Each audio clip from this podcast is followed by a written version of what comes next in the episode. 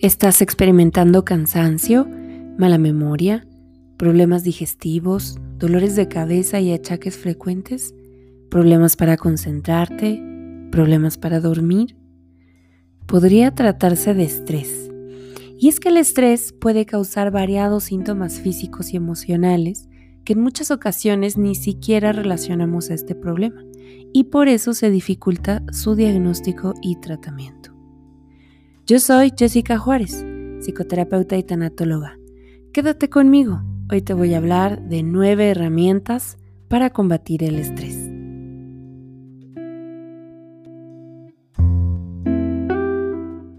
Resulta que el estrés no es un problema exclusivo del ser humano, sino una reacción que ayuda a todos los animales a sobrevivir de situaciones que ponen en peligro su vida. A nosotros nos pasa algo parecido cuando justamente enfrentamos una situación amenazante. Mm, por ejemplo, para nuestro estatus o para nuestro futuro económico, para nuestro ambiente laboral, ambiente escolar. Por ejemplo, una situación estresante puede ser tener que presentar un examen súper importante para poder entrar a la universidad o estar en una prueba para ser ascendido en el trabajo. En momentos así, nuestro cuerpo desactiva las funciones que son imprescindibles para sobrevivir, como son la digestión, el crecimiento, el sexo, el sistema inmunológico. Todos estos se apagan y solo se van a volver a reactivar cuando el peligro haya pasado o más bien cuando la sensación de peligro se haya ido.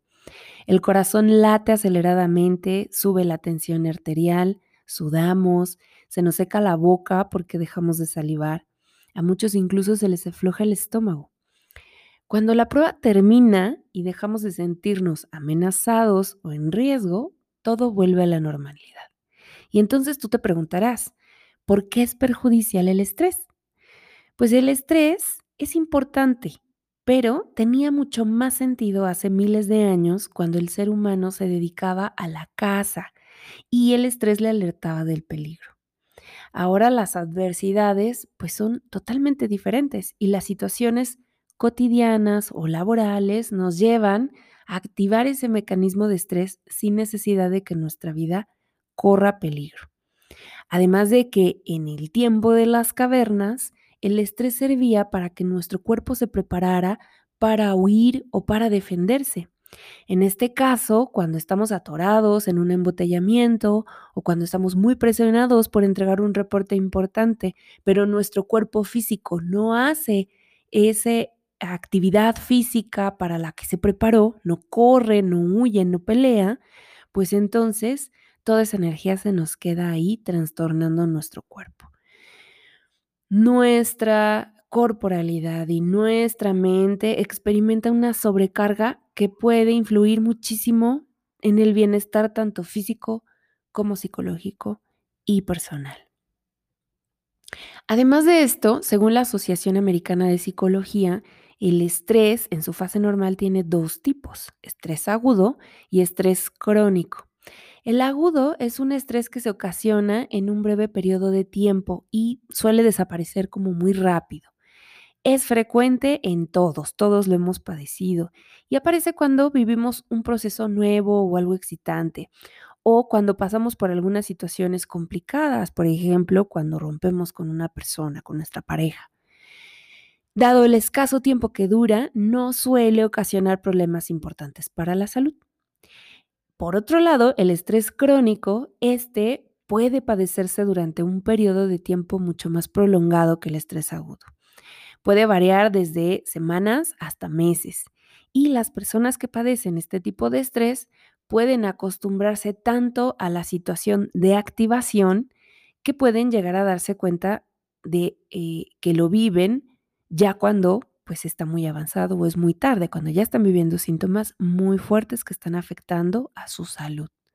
Es decir, en una situación cotidiana puede que estemos acostumbrados a andar acelerados todo el tiempo, andar corriendo, andar presionados, cuando esto no es un modo normal de vivir nuestros días. Suele aparecer cuando las personas no ven una salida a una situación compleja y deprimente. Y algunas veces hasta puede tratarse de una experiencia que vivimos desde que éramos niños que se interiorizó y que se va a mantener latente incluso en nuestra vida adulta. Es por todo esto que hoy quiero darte nueve herramientas para combatir el estrés y sentirte mejor.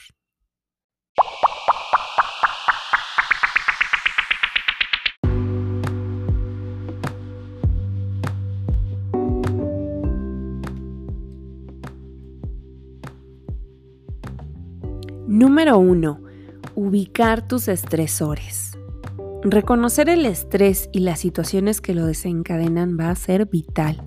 Y es que esto te va a ayudar a conocerte mejor y tomar acciones preventivas. Pues lo que para unos es una situación estresante podría no serlo necesariamente para ti. El conocimiento te va a dar mucha libertad.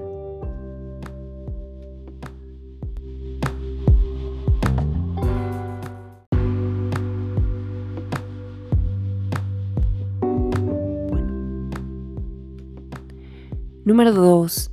Evitar malos hábitos. Evitar paliar el estrés mediante hábitos poco saludables será muy importante en tu proceso de sanación y de una vida más tranquila. ¿A qué me refiero con estos hábitos poco saludables? Por ejemplo, comer en exceso, fumar, beber, consumir alguna droga. Pues todo esto termina siendo más dañino que en sí el beneficio que pensabas que te otorgaba. Esto es muy común, por ejemplo, con el tabaco. Nos da una sensación de aparente tranquilidad inmediata, pero en el mediano plazo nos puede poner muchísimo más ansiosos.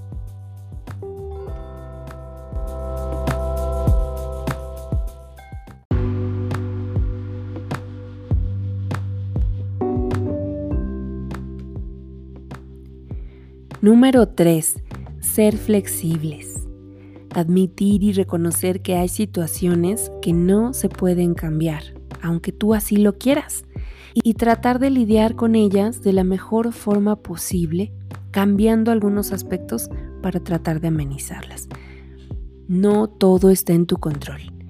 Y ser flexible te ayudará a tener mayor paz mental.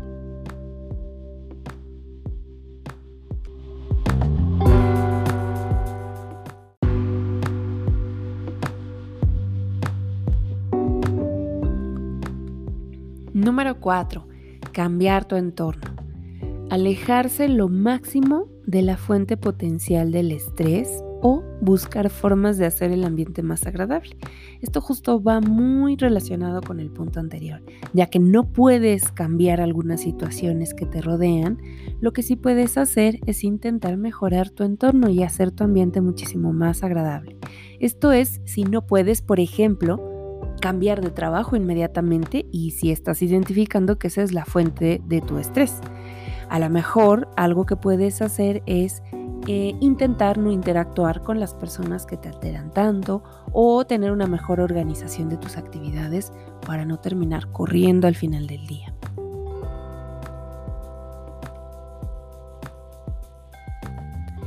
También puede ser amenizando a través de tener algunos elementos que te ayuden a sentirte más tranquilo. Por ejemplo, tener plantitas, eh, tener eh, aromaterapia cerca, poder ventilar tu espacio de trabajo, tener eh, cercana bebidas hidratantes que te puedan ayudar a sentir mejor y a recuperar la calma cuando empieces a identificar que ya viene ese momento que te altera.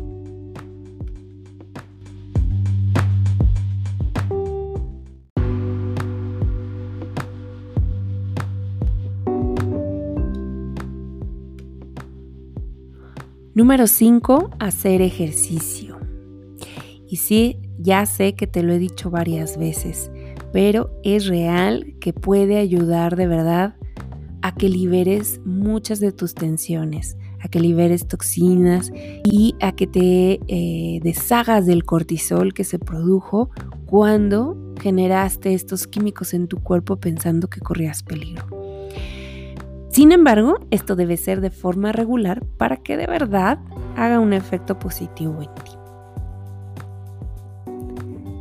A veces lo más difícil es empezar, pero una vez que te enrolas, vas a empezar a disfrutarlo un montón.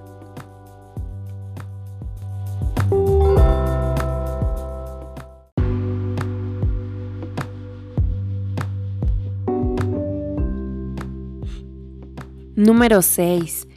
Usar técnicas de relajación.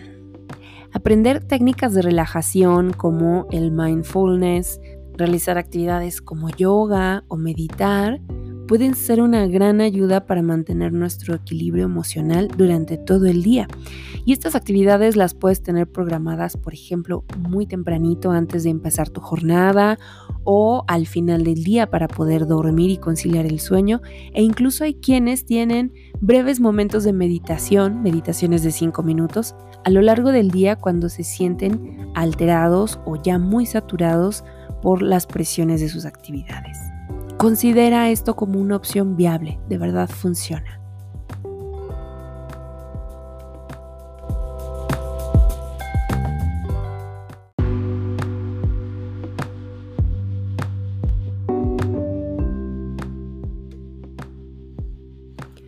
Número 7. Poner límites. Aprender a poner límites si el estrés se origina por el exceso de tareas originadas en cualquier ámbito en el que te desenvuelvas será muy importante para ayudar a reducir tus estresores. Muchas personas temen las consecuencias de poner límites, pues la mayoría estamos educados bajo la dinámica de obediencia versus castigo. Y no nos damos cuenta que cediendo de este modo solo nos desgastamos, nos vaciamos y al final no tenemos nada más para dar. No se trata de que desatiendas tus obligaciones personales o laborales, se trata de que tengas claro cuáles son tus límites y que los respetes. Se trata de que no asumas responsabilidades que no son tuyas.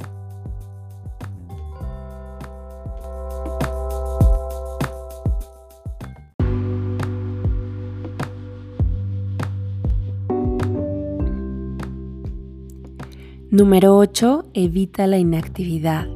Muchas veces relacionamos el estrés con el cansancio y con el agotamiento y lo que queremos es buscar formas inactivas de controlar el estrés, por ejemplo, ver la televisión, navegar por internet, jugar videojuegos y parecieran relajantes, pero en realidad pueden aumentar el estrés a largo plazo. Lo que tienes que hacer es tratar de encontrar maneras activas de controlar el estrés justo lo que platicábamos sobre practicar algún deporte, hacer ejercicio, hacer actividades al aire libre. Porque solo de esta forma podrás ayudar a tu cuerpo a sacar toda esa energía que se acumuló cuando pensó que estaba en peligro.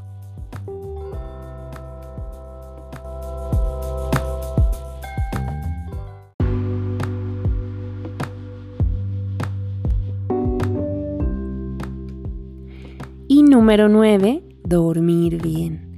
Asegúrate de dormir lo suficiente. Ya he hablado de esto también en muchas ocasiones. Hemos platicado sobre la importancia del sueño y de algunos trastornos comunes.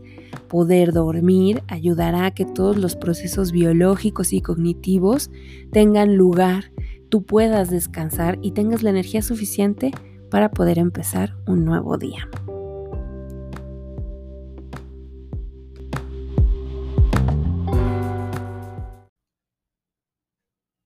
Y estas son las nueve herramientas para combatir el estrés que hoy he traído para ti. Hagamos un repaso.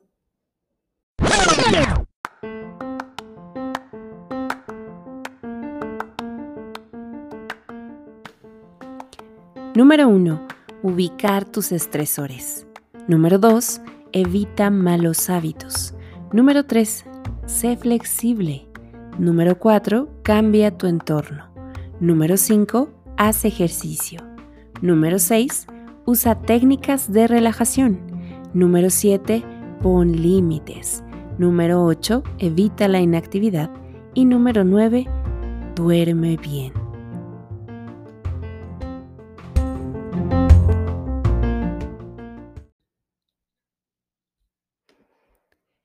En conclusión, el estrés es un sentimiento natural en el ser humano que proviene de tensión física o emocional.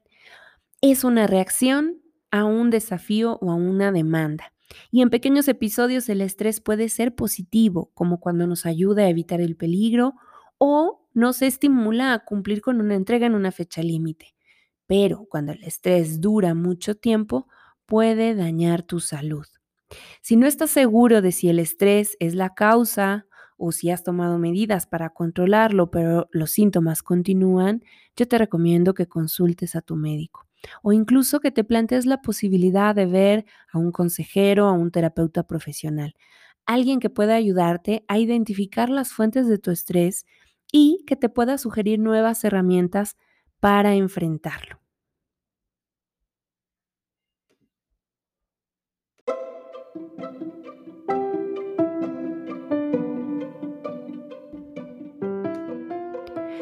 Si quieres más información sobre este tema, te invito a buscarme en mi sitio web jessicajuárez.com y seguirme en mis redes sociales. Todos los martes tengo una transmisión en vivo multiplataforma para platicar de diversos temas. Particularmente relacionado a este podcast, te invito a buscar el episodio Estrés, síntomas y consecuencias de los martes de Diván.